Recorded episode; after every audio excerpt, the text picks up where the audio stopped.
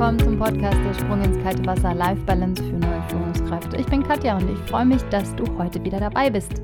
Heute soll es um Führung auf Distanz gehen. Ich habe nämlich ein Interview gegeben zu Führung auf Distanz und habe auch einen Artikel schreiben dürfen, der im Juni rauskommt, und zwar in Perspektiven der Zeitschrift für Fach- und Führungskräfte.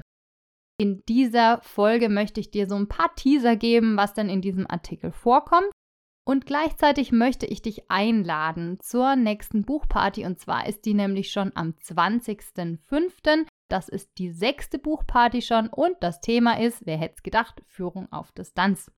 Erster Tipp. Der gute Start. Also, Du kannst dir überlegen, wie startest du denn in den Tag rein? Also, hast du da vielleicht auch ein bisschen Zeit für dich? Startest du den entspannt? Oder ist es vielleicht so, dass du schon noch im Bett die ersten Mails checkst und dich dann vielleicht sogar ärgerst?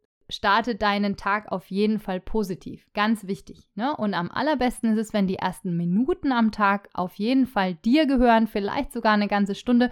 Kommt natürlich ein bisschen drauf an, ja, ob du vielleicht Kinder hast, die da schon um 7 Uhr durch die Gegend springen.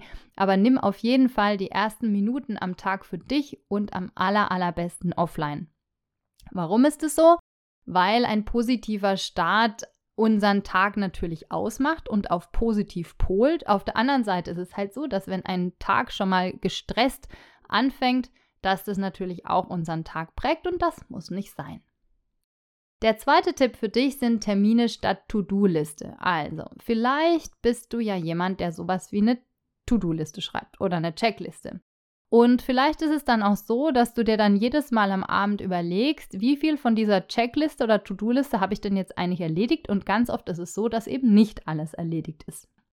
Anders geht es einfacher. Schreibe dir am besten am Abend vorher schon auf, was du am nächsten Tag machen möchtest und priorisiere es am allerbesten nach dem Eisenhower-Prinzip. Also, was ist dringend und wichtig? Was ist dringend und nicht so wichtig? Was ist nicht dringend und nicht wichtig? Das ist dann entweder für den Papierkorb oder vielleicht auch für nach Feierabend, wenn es Dinge sind, die dir einfach Spaß machen. Und welche Sachen kannst du möglicherweise auch delegieren?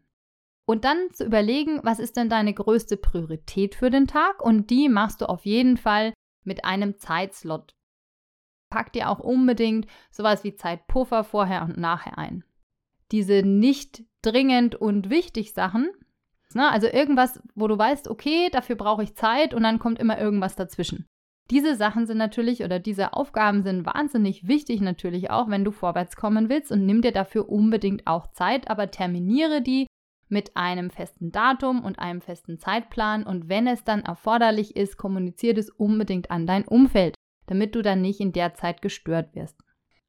Dritter Hack sind die Pausen. Also auch eine Pause bekommt einen Termin in deiner Tagesstruktur. Oder, beziehungsweise und, wenn du sagst, ah, ich denke da überhaupt nicht dran, stell dir einen Wecker.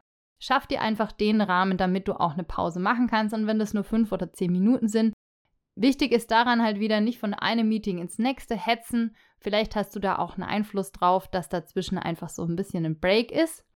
Und das ist eigentlich schon der vierte Tipp, wenn du Meetings selber organisierst, also Online-Meetings. Denk unbedingt dran, dass die Leute mehr Pausen brauchen als bei Offline-Meetings.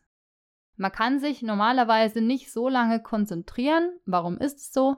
Weil nämlich unser Auge ja ständig abgelenkt ist. Also wenn du dir überlegst, dass du normalerweise in so einem Offline-Meeting deinem Publikum da gegenüber sitzt, ja, oder deinem im, im Team am Tisch sitzt, dann hast du immer nur einen Fokus. Wenn du jetzt auf den Bildschirm guckst, dann ist vielleicht der Hintergrund von den Leuten unterschiedlich.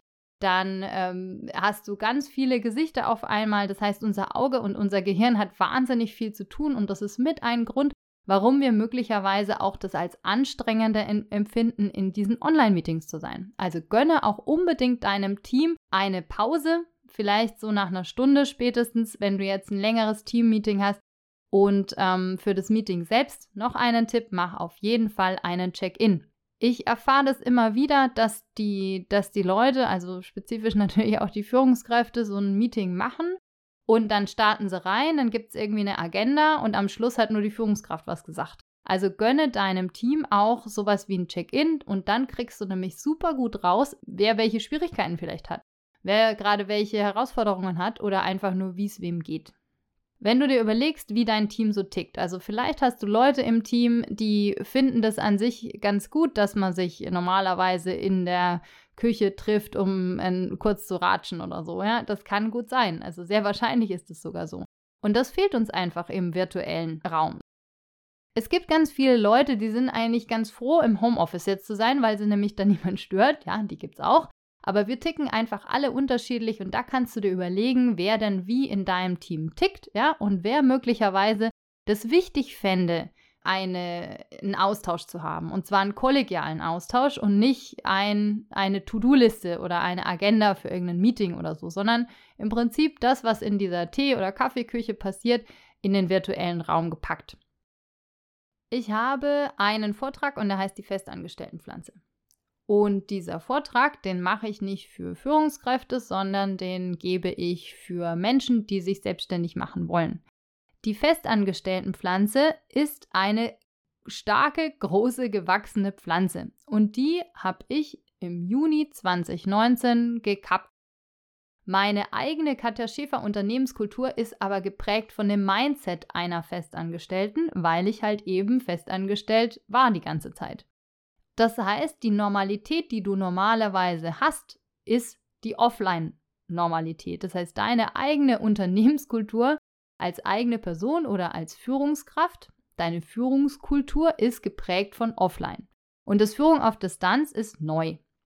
Und da ist es wichtig, dass du freundlich zu dir bist und dir die Zeit gibst, dich da rein zu wursteln, ja, und zu gucken, okay, was funktioniert gut für mich, was funktioniert nicht so gut für mich, welche Kommuniz Kommunikation brauch, braucht welcher Mitarbeiter und welche Mitarbeiterin zum Beispiel und was brauche ich denn möglicherweise für Strukturen, damit ich gut arbeiten kann. Also welchen Rahmen, welchen bestmöglichen Rahmen kann ich mir denn jetzt aktuell bauen, damit ich gut arbeiten kann und mein Team gut durch diese Zeit hier bringe. Es wird ja so sein, dass dieses Führung auf Distanz nicht ähm, auf einmal aufhört. Da bin ich ziemlich davon überzeugt. Das heißt, du darfst deine Führung auf Distanz, eigene Kultur pflegen und überlegen, dass das ja, dass das ein Prozess ist, der, den du entwickeln darfst. Also so in deinem Tempo, was für dich gut klappt und was für dich gut passt.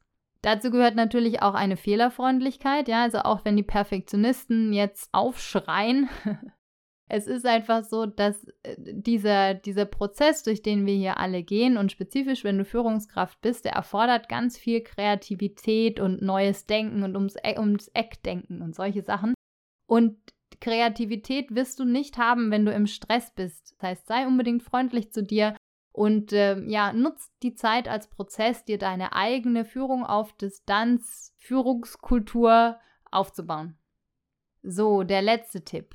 Überlege dir, welchen Rahmen dein Mitarbeiter und deine Mitarbeiterin individuell braucht. Ich habe dafür ein Bild für dich und zwar einen Feldweg und eine Autobahn. Das heißt, du darfst dir überlegen, im übertragenen Sinn braucht dein Mitarbeiter und deine Mitarbeiterin eine Feldwegführung, das heißt möglicherweise eine relativ kleinschrittige Führung. Du, die, die Kollegin oder der Kollege muss auf, auf Stolpersteine hingewiesen werden und eher kleinschrittig, ja, vielleicht auch mehr Kommunikation, vielleicht sogar täglich. Oder ist es ein Autobahnmitarbeiter? Das heißt, dem kannst du einfach sagen, da vorne ist das Ziel und wir treffen uns dann äh, virtuell möglicherweise in einer Woche und bis dahin mach dir irgendwelche Ziele aus. Und dieses Bild hilft dir möglicherweise, dir klar zu werden, dass jeder und jede in deinem Team eine individuelle Führung gerade braucht, aber dass es natürlich auch Schnittmengen gibt. Ja, also, dass du dir überlegst, welchen Rahmen braucht welcher Mitarbeiter, Autobahn oder Feldweg oder Landstraße oder Bundesstraße am Schluss möchte ich dich natürlich nochmal ganz herzlich einladen zur Buchparty. Die findest du auch unter gratis auf meiner Seite www.katja-schäfer.de. Ich habe da auch die E-Books mit reingepackt. Also wenn du die noch nicht runtergeladen hast, dann kannst du das gerne, gerne machen. Geh dazu auf meine Seite www.katja-schäfer.de und wenn dir diese Folge gefallen hat, dann leite die sehr gerne natürlich weiter an Kollegen und Kolleginnen von dir. Abonniere dir den Kanal und natürlich auch den Podcast. Auf YouTube gibt es auch Folgen. Diese Folge ist jetzt eine reine Audiofolge. Ich wünsche dir einen wunderbaren Start in die Woche und freue mich, wenn du das nächste Mal wieder dabei bist, wenn es heißt der Sprung ins kalte Wasser Life Balance für neue Führungskräfte. Bis bald, mach's gut, tschüss.